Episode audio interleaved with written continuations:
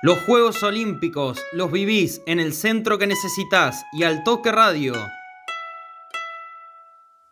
Te traemos el resumen del día y lo que va a venir.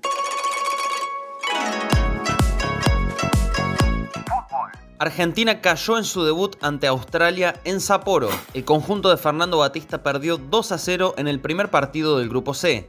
Lackland Wiles a los 14 minutos del primer tiempo y Marco Tilio a los 35 minutos del segundo tiempo marcaron los goles australianos. En la albiceleste fueron titulares Adolfo Gaich y Santiago Colombato, nuestros representantes regionales, mientras que Martín Pallero ingresó en el complemento. El próximo domingo 25 de julio a las 4 y media de la mañana, horario argentino, la Sub-23 Nacional jugará ante Egipto en la continuidad del Grupo C, también en el Sapporo Dome. En otros resultados destacados, el último campeón olímpico, Brasil, venció al último subcampeón, Alemania, por 4 a 2 en Yokohama. Además, México despachó 4 a 1 a Francia en Tokio.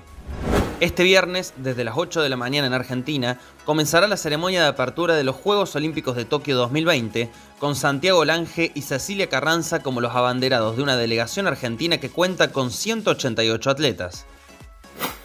El centro que necesitas te trae toda la información de los Juegos Olímpicos Tokio 2020. Nos escuchamos mañana.